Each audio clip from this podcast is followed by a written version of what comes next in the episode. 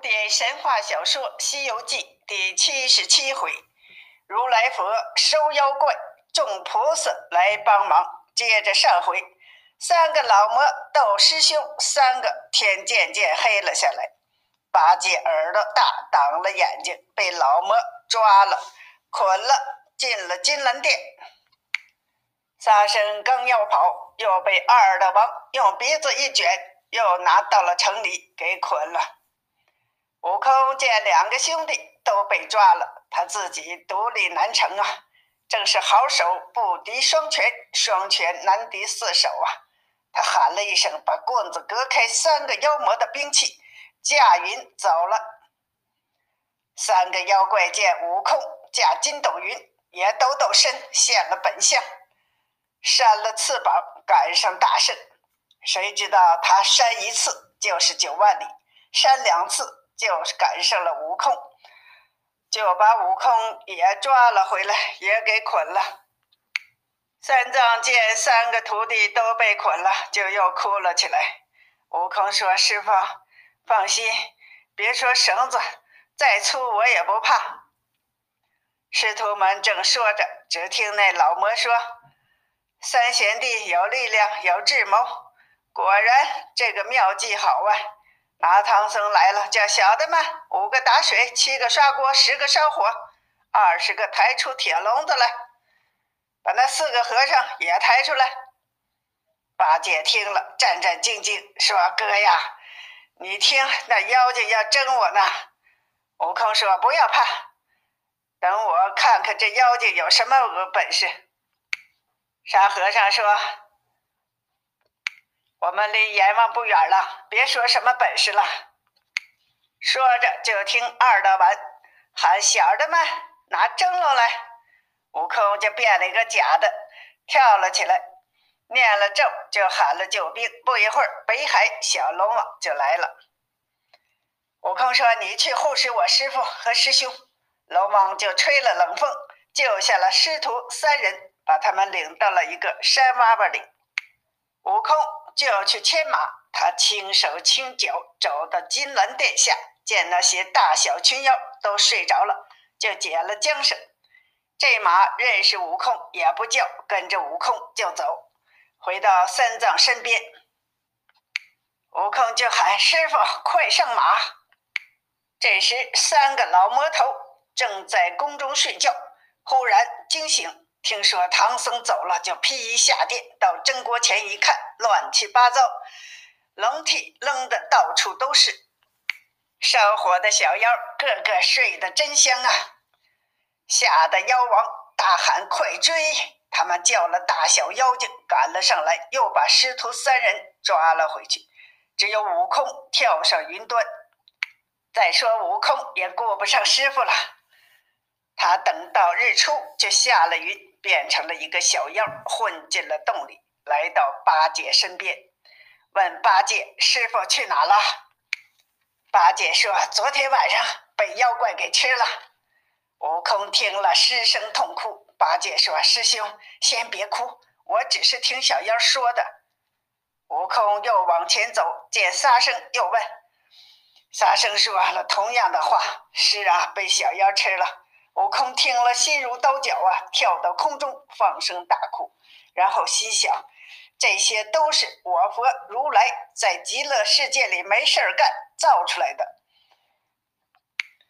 他若有心劝善，送上东土不就行了吗？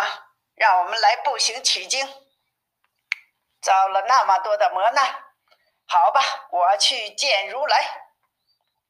悟空驾起筋斗云，不到一个时辰。就到了灵山，按下云头，一抬头，四大金刚挡住了去路，问他哪里走。悟空施礼说：“有事儿要见如来。”悟空又往前走，又有昆仑山金刚说：“你今天没礼，招你，你才能来。”嚷嚷声被如来听到了，就命十八罗汉出来迎接。悟空含着泪进入里面。如来问悟空为什么悲伤？悟空说了来意和伤心的理由。如来听了说：“只有我才能收了这个妖怪，悟空听了，谢了如来，如来即下了莲台，同诸佛出了山门。又见文殊普贤菩萨来问如来，说：“菩萨的坐骑下山多少天了？”文殊说：“七天了。”如来说：“天上七日，地上一千年呢，不知这受伤了多少人呢？”